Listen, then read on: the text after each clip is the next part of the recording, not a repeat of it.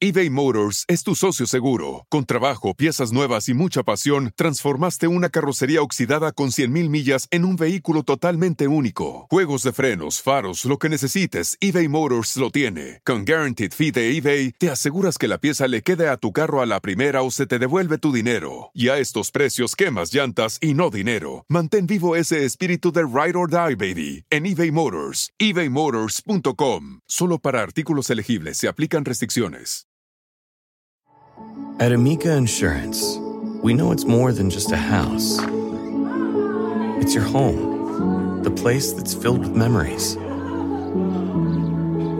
The early days of figuring it out to the later years of still figuring it out. For the place you've put down roots, trust Amica Home Insurance. Amica, empathy is our best policy.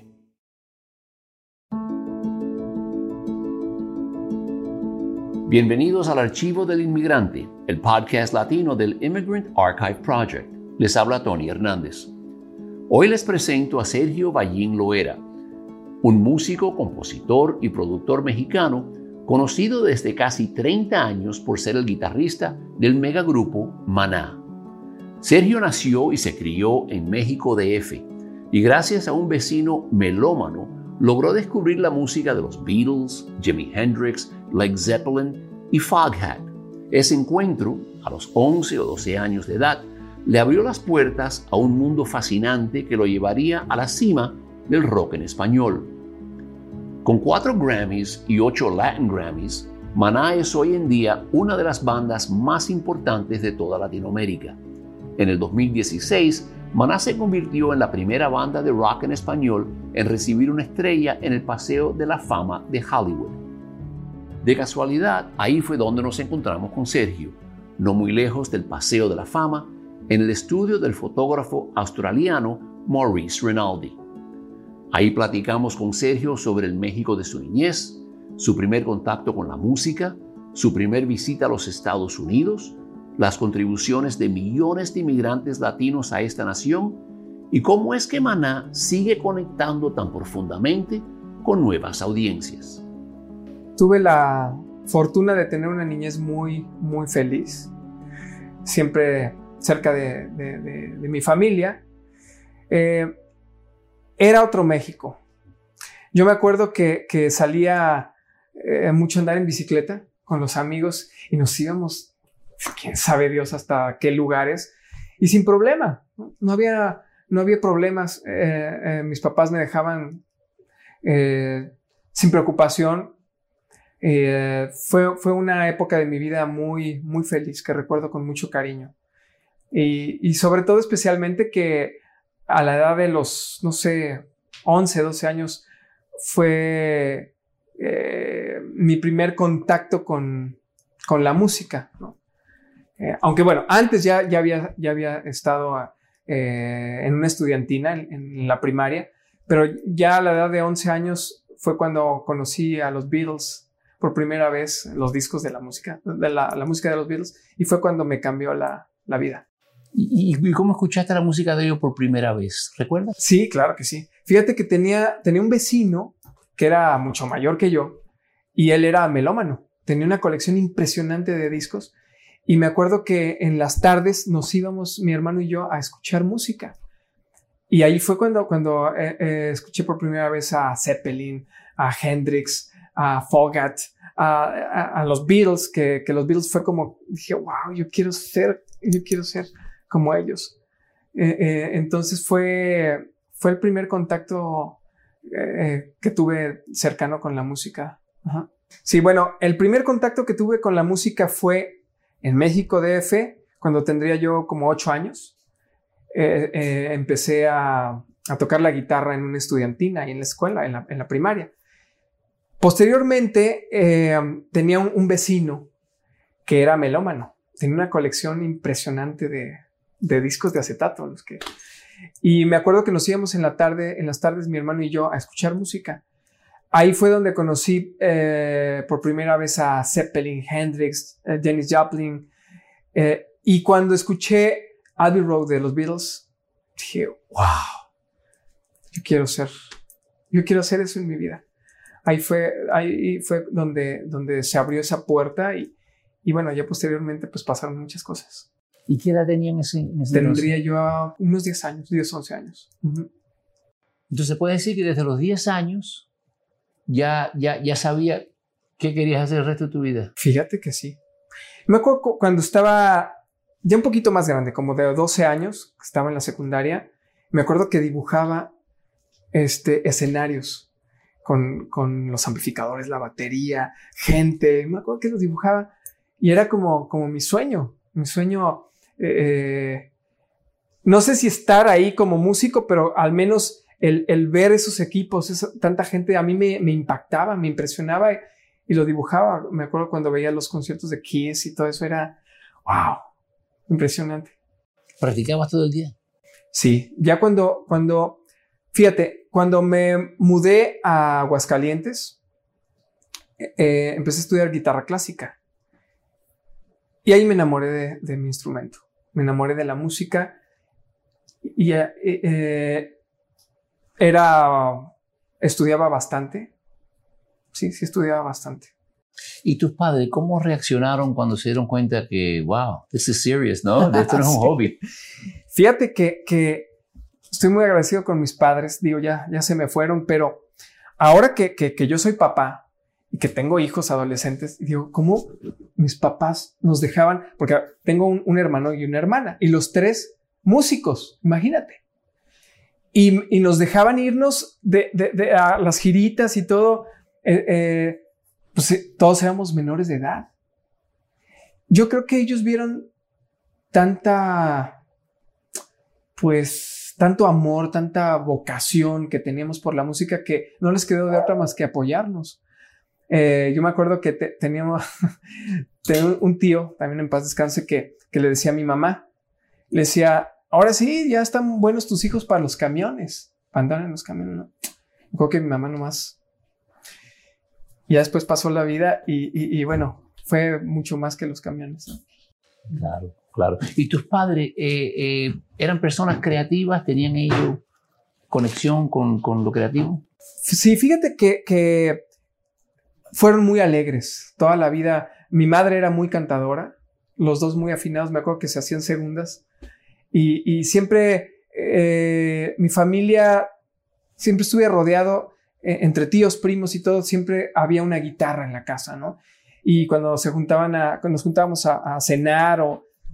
Eran unas fiestas alucinantes porque aparte eh, un hermano de mi papá que, que, todavía vive, el tío Ciro, él me enseñó a tocar la guitarra y él toca tríos muy bonito. Entonces me acuerdo que, que, siempre nos incluían en las fiestas a, mis hermanos y a mí a cantar, a tocar. Entonces fui, eh, fuimos muy felices, muy felices y, con eso, ahora sí que eh, por ahí dicen que, que, la música se mama, ¿no? Y, nosotros yo creo que, que fue así. La, desde, desde muy pequeñitos, eh, mi madre nos cantaba. Me acuerdo mucho, la primera vez cuando estaba empezando a tocar la guitarra, una vez eh, que estaba en la cocina con mi madre y ella cantaba, me dijo, cuando quieras que, yo cante, apréndete una canción que se llama Amor, qué malo eres. Y me acuerdo que yo me la aprendí y la primera vez que la toqué fue con ella en la cocina. Ella la cantaba y yo la tocaba. Eso me acuerdo muchísimo de eso. ¿Y cómo se llama esa canción? Amor, qué malo eres.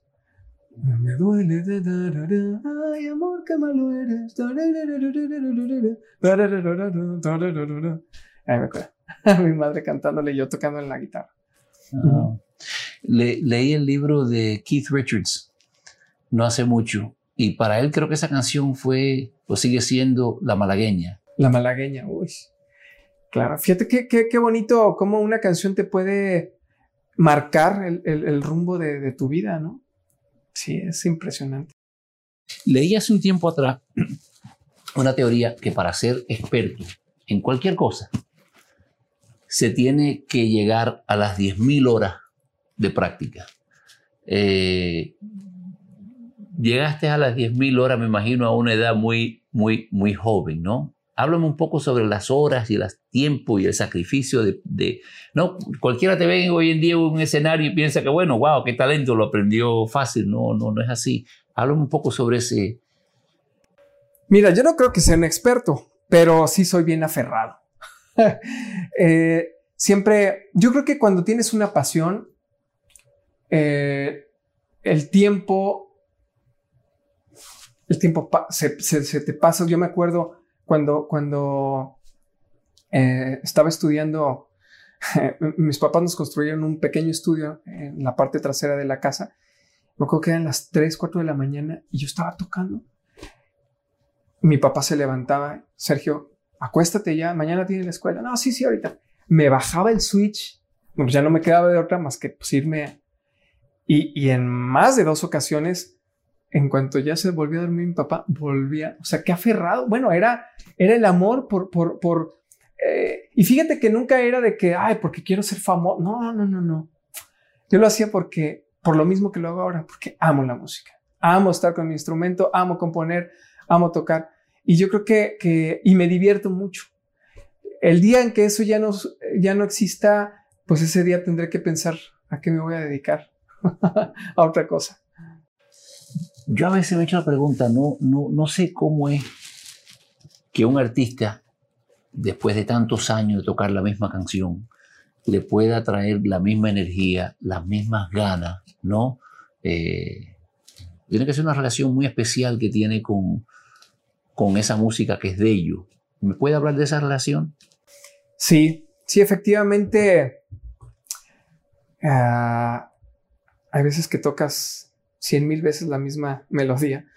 Pero fíjate que una vez un maestro, un guitarrista que admiro muchísimo, me dijo algo que se me quedó muy presente. Eh, cuando tú estás estudiando o te subes a un escenario o algo, eh, trata de ser como un vaso vacío. Eh, a lo que iba era de que hay veces de que uno piensa de que ya sabe las cosas y ya te subes como un vaso lleno. Un vaso lleno ya no le entra más.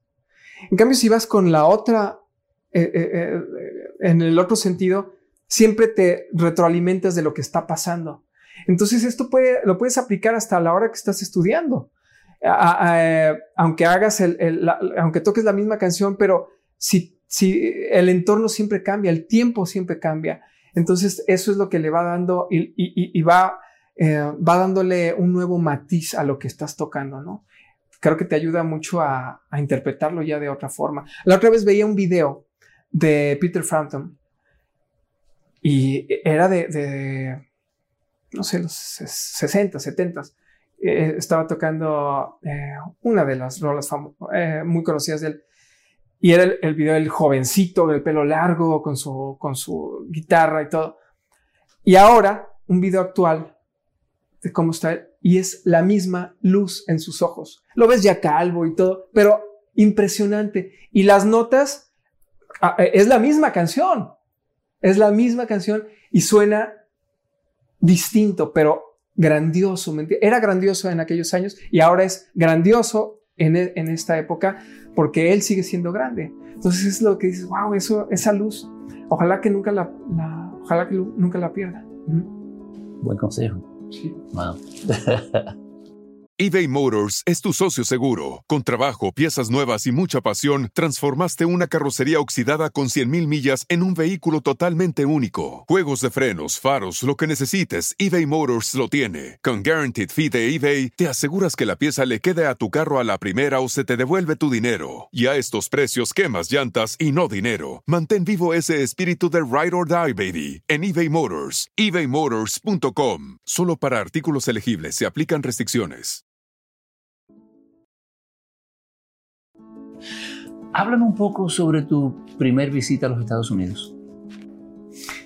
Bueno, te voy a decir, eh, la primera vez que fuimos a solicitar la visa para, para Estados Unidos, me acuerdo que fuimos mi hermano y yo a Guadalajara, porque en la ciudad donde yo estaba no, no, hay, no hay consulado americano. Y fuimos a Guadalajara, chavitos, tendríamos, no sé, 14 años, 15 años llevamos, ya te imaginas, eh, te dicen, no, que llévate las escrituras y todo. Pues llevamos un chorro de papeles. Pues no nos lo dieron. No, íbamos enojadísimos. Aparte, imagínate toda la desvelada, el viaje, y no nos dieron la visa. La verdad, sí nos, nos como decimos en Aguascalientes, nos agüitamos mucho. Eh, sí quedamos muy frustrados porque pues queríamos ir a Estados Unidos para comprar guitarras. Entonces, eh, tuvimos que esperar un año. Eh, ya después no llevamos nada. Dijimos, bueno, pues total, si no la van a dar, si no, si no nos creen a lo que vamos, pues no lo van a dar, si no, no. Pues ya nos dieron la visa por fin. Y, eh, fui a Estados Unidos a, comprar mi primera guitarra, ya yo yendo a, o sea, el, simplemente el ir a Estados Unidos a comprar tu guitarra es como más, era como una satisfacción, ¿no? Y aparte, conocer un país pues, del cual siempre eh, solamente escuchabas historias de otros, ¿no? Entonces tú querías tu propia historia de, ir a Estados Unidos. Y así fue, fue, fue, fue alucinante. Eh, me acuerdo que iba, iba a, a en, en autobús y pasé una guitarra y de regreso, pues eh, corrías el riesgo de que te la quitaran. Entonces la pasamos así por, por, el autobús, nos pararon, eh, pero no pasó nada, no, no se dieron cuenta que traían la guitarra, entonces safe. Pero fue, fue, fue muy bonito. Ya después tuve la oportunidad de ir a Estados Unidos, aquí a Los Ángeles, a un, a un NAM, que es una, una, exposición muy grande que hay cada año, que fue increíble. Fue la primera vez que vi Guitar Center, por ejemplo. Yo veía esas paredes llenas de guitarras que era para mí, wow, era impresionante fue, fue increíble estar en este, en este país, porque pues más que nada eh, significaba muchos de los sueños que yo tenía como, como, pues como guitarrista, ¿no? ¿Todavía tienes esa guitarra que compraste acá? No, fíjate que no. Ya, ya la, la, la vendí hace muchos años. pero esa no fue mi primera guitarra eléctrica. ¿eh? Mi primera guitarra eléctrica este, la compré, eh, bueno, deja contarte esta historia porque fue, la compramos en México, mi papá nos las compró eh, y al mes de que nos las compraron, se metieron a robar la casa y nos robaron las guitarras. Eh, pero hubo un tío eh, que, que, nos se enteró de lo que pasó y nos regaló otras guitarras. Mira, siempre yo creo que cuando las cosas son para ti, el universo conspira para que llegue a tus manos. Así es de que nunca nos ha faltado o nunca me ha faltado la, la, ayuda de Dios, en, tanto como en lo personal como en lo profesional. Y bueno, pues aquí estoy. ¿Qué te pareció los Estados Unidos en esa primera visita? ¿Es lo que esperaba? ¿Fue diferente en alguna forma? ¿Te sorprendió algo? Bueno, eh, pues definitivamente la infraestructura de, de, este país es impresionante sí me sorprendió un poquito la manera en que, en que cuando te ven que no hablas inglés eh, o, se enteran que eres de otro país, específicamente México o, Sudamérica, eh, en algunas gentes cambia la, la, forma en que te trata, no en todos, pero eso sí me chocó, me chocó mucho. y bueno, creo que es algo que sigue sucediendo. ¿Te sientes en casa acá hoy en día? Sí, sí y no. Eh, um, específicamente Los Ángeles es una ciudad que, bueno, eh, la población de, mexicanos especialmente pues es, altísima. Eh, pero yo me acuerdo la, la, primera vez que cuando ya me mudé aquí y y es que se acostumbra que de repente los vecinos van a conocer al nuevo vecino, ¿no? Entonces me acuerdo que, que tocaron la puerta y este, e, era una señora y, ah, vecino, bueno, en inglés.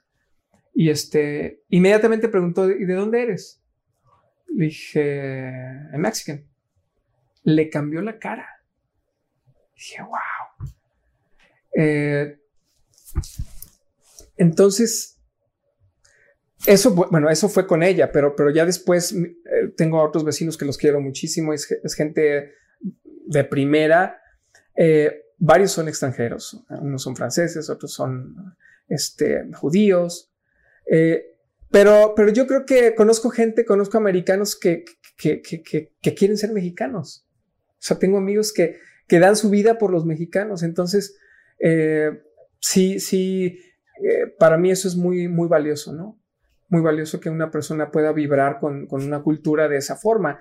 Eh, y yo creo que los latinos tenemos algo que, que, aquí no, que aquí es difícil de, de, lograr, ¿no? Esa, esa em, complicidad que te sientes con tu, con tu, con tu gente, con tu raza.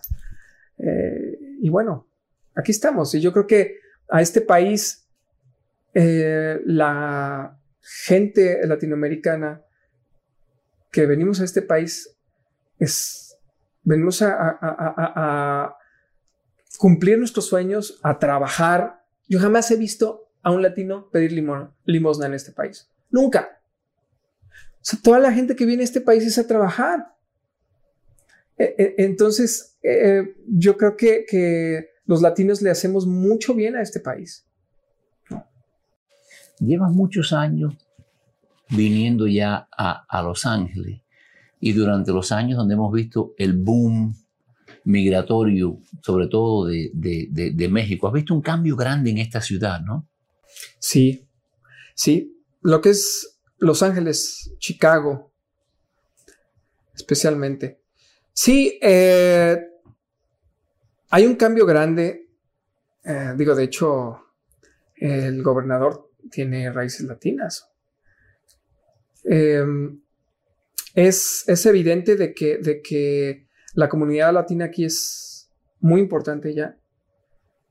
Eh, y no nada más en, en, los, en los puestos eh, básicos, ¿no? Que, que, que, por ejemplo, a mí me, da, me encanta que, que, me acuerdo la primera vez que fuimos a los Grammys americanos. Era muy vaciado porque, pues ya te imaginarás todos los los Grammys americanos. Y de repente nos paramos al baño y todos los, los, eh, la gente que trabajaba en, el lugar a donde fuimos, pues eran latinos y nos conocían y nos pedían autógrafos y se quedaban los videos así como, bueno, ¿y estos quiénes son? Pero se me hacía muy vaciado porque, porque esa es nuestra gente, ¿no? Y, y, y, y yo creo que, que este país está está siendo apoyado, avalado por la mano de obra latina. Entonces eso, eso creo que no, no, no, no puedes estar cerrado de ojos ante eso. Aparte, eh, yo conozco eh, familias de que la gente que, que eh, son las muchachas que, que, hacen el asilo y todo eso, son, es gente de confianza totalmente. entonces, eso no es tan fácil, eso no es tan fácil encontrar. Y, bueno, pero decía de que, de que en este país, eh, tanto a, nivel básico como ya a nivel de dirigir un, estado, un estado, este, eh, pues a, cada vez hay más latinos metidos en, pues en rangos más importantes de, pues incluso del gobierno, ¿no? el, el tema de la inmigración el inmigrante sobre todo los derechos del inmigrante, es un tema importante para, para, para el grupo. ¿Me puedes hablar un poco sobre, sobre eso y por qué? Sí, por supuesto que es muy importante y nosotros lo vamos a defender y a decir siempre. Eh, primer lugar, por lo que te digo, o sea, eh, la gente que viene a este país es a, trabajar. O sea, veo gente que, desde las 7 de la mañana hasta las 7 de la tarde está trabajando y, muchos tienen hasta dos trabajos. Entonces yo creo que eso, ese acto merece un, trato digno. O sea, yo creo que hasta para el mismo gobierno es, es una, una forma más organizada, hasta de control, tener identificados quiénes son, quiénes son los latinos eh, que, están trabajando, que tienen sus derechos, que tienen su seguro social, que tienen todas las prestaciones y que de alguna forma están brindando también un, un servicio a este país.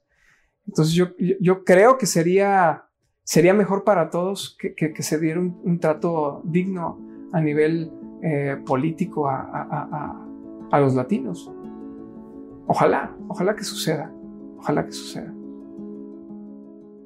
eBay Motors es tu socio seguro. Con trabajo, piezas nuevas y mucha pasión, transformaste una carrocería oxidada con 100.000 millas en un vehículo totalmente único. Juegos de frenos, faros, lo que necesites, eBay Motors lo tiene. Con Guaranteed Fee de eBay, te aseguras que la pieza le quede a tu carro a la primera o se te devuelve tu dinero. Y a estos precios, quemas llantas y no dinero. Mantén vivo ese espíritu de Ride or Die, baby, en eBay Motors. ebaymotors.com. Solo para artículos elegibles se aplican restricciones.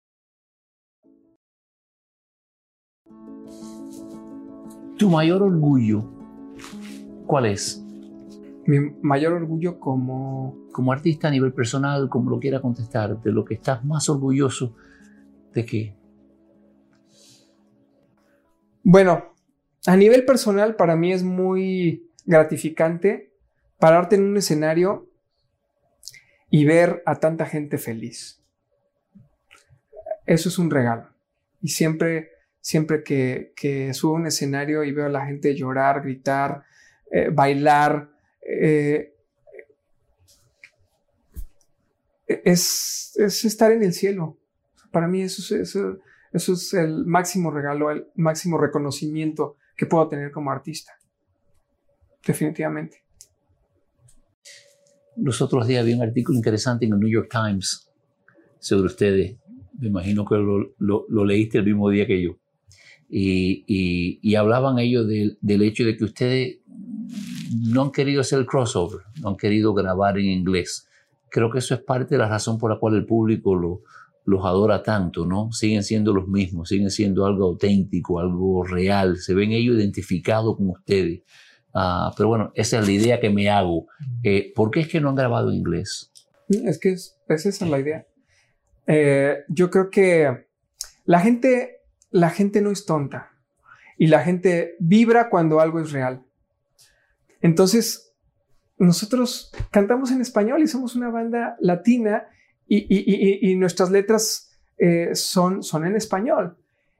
Eh, eh, y a la gente le gusta que le hablemos en su idioma. Y e incluso es muy, muy bonito que, de repente, porque ya nos, nos ha pasado de que de que incluso hasta en, libros de texto en Estados Unidos utilizan canciones de la banda para que, los alumnos aprendan algunas cosas en español.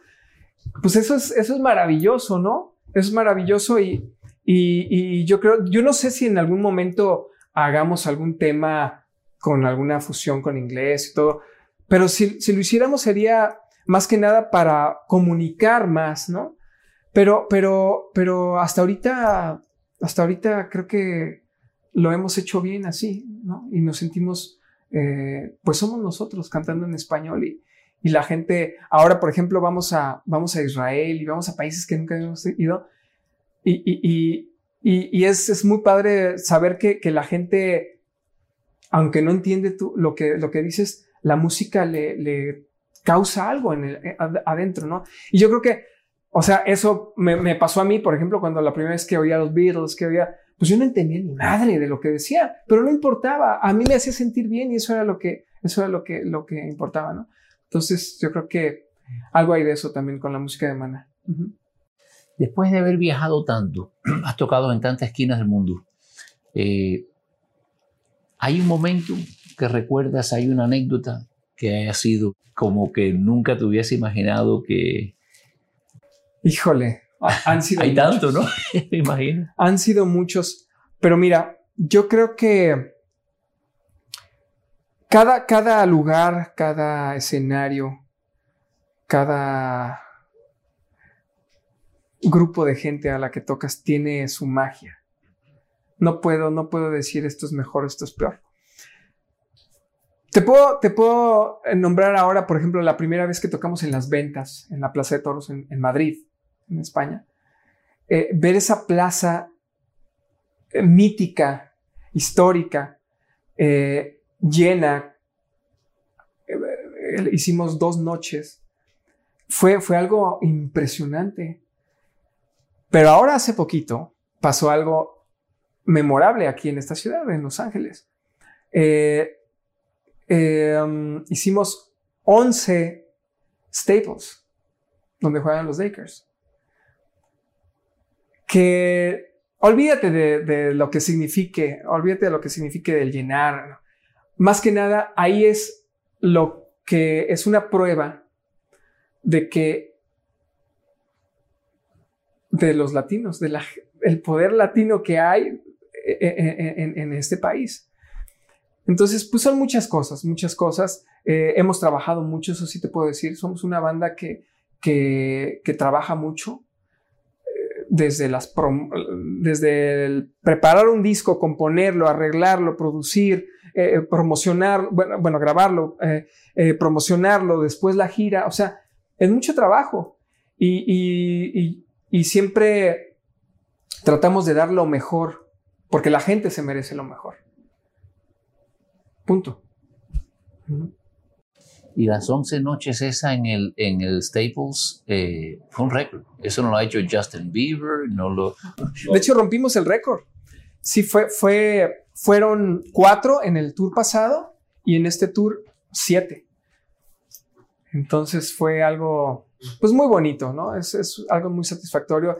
Y si algo tengo que decir al respecto de esto es gracias. Gracias a toda la gente que nos hace el favor de, de, ir a nuestros conciertos, de comprar nuestros discos. Eso es, eso es lo más maravilloso que, nos puede pasar como banda.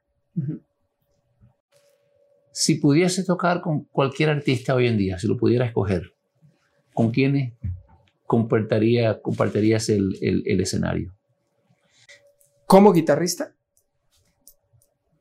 Pues mira, uno de mis grandes sueños fue tocar con Carlos Santana y hicimos un tour completito y somos buenos amigos.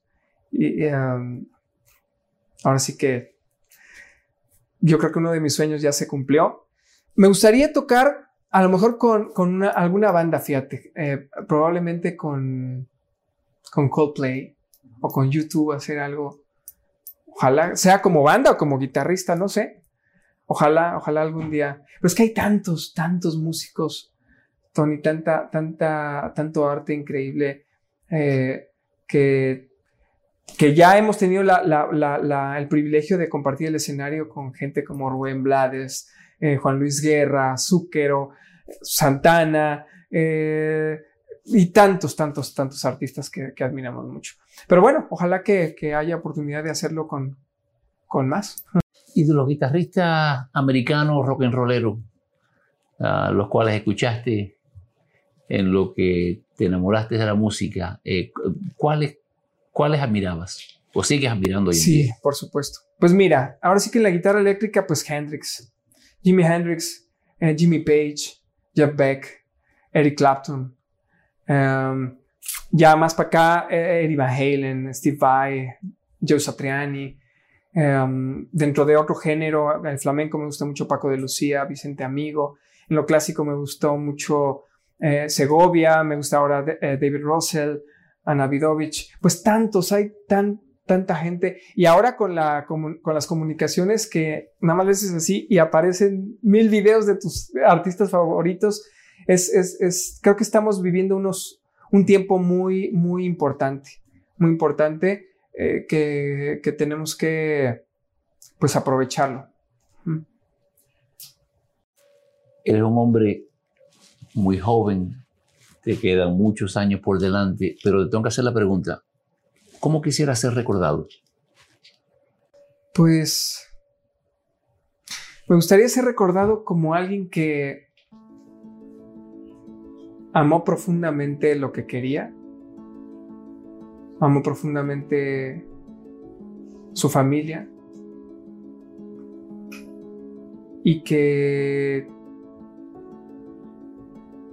luchó hasta el último suspiro por, por eso. Muchas gracias, Sergio. No, al contrario. Un placer. Un placer. De niño, Sergio Ballín soñaba con tener una guitarra Gibson, pero para él era imposible de costear. En abril de este año, Sergio se convirtió en el primer artista latino con una Les Paul Gold Top nombrada en su honor y realizada con un diseño especial. ¿Te interesa comprar una? Mejor empieces a ahorrar. La Gibson Custom Sergio Ballín 1955 Les Paul se venden por solo 8 mil dólares. Nos despedimos con este mini concierto en privado, cortesía de nuestro invitado, quien al terminar nuestra conversación tomó su guitarra en mano y nos otorgó este regalito que están por escuchar.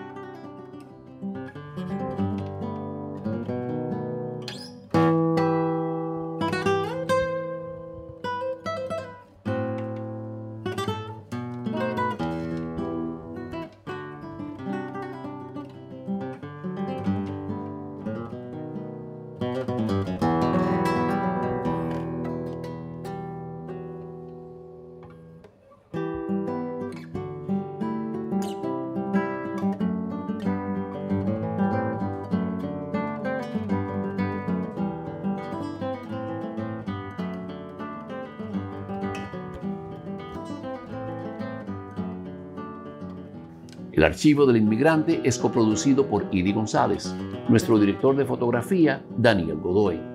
Para más historias, favor de visitar nuestra página web immigrantarchiveproject.org. Les habla Tony Hernández. Gracias por escucharnos.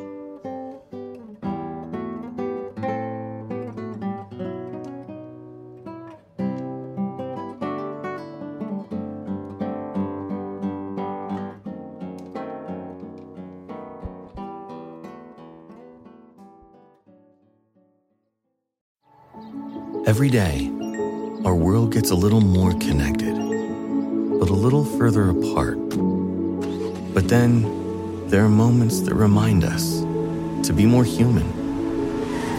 Thank you for calling Amica Insurance. Hey, uh, I was just in an accident. Don't worry, we'll get you taken care of. At Amica, we understand that looking out for each other isn't new or groundbreaking. It's human. Amica, empathy is our best policy.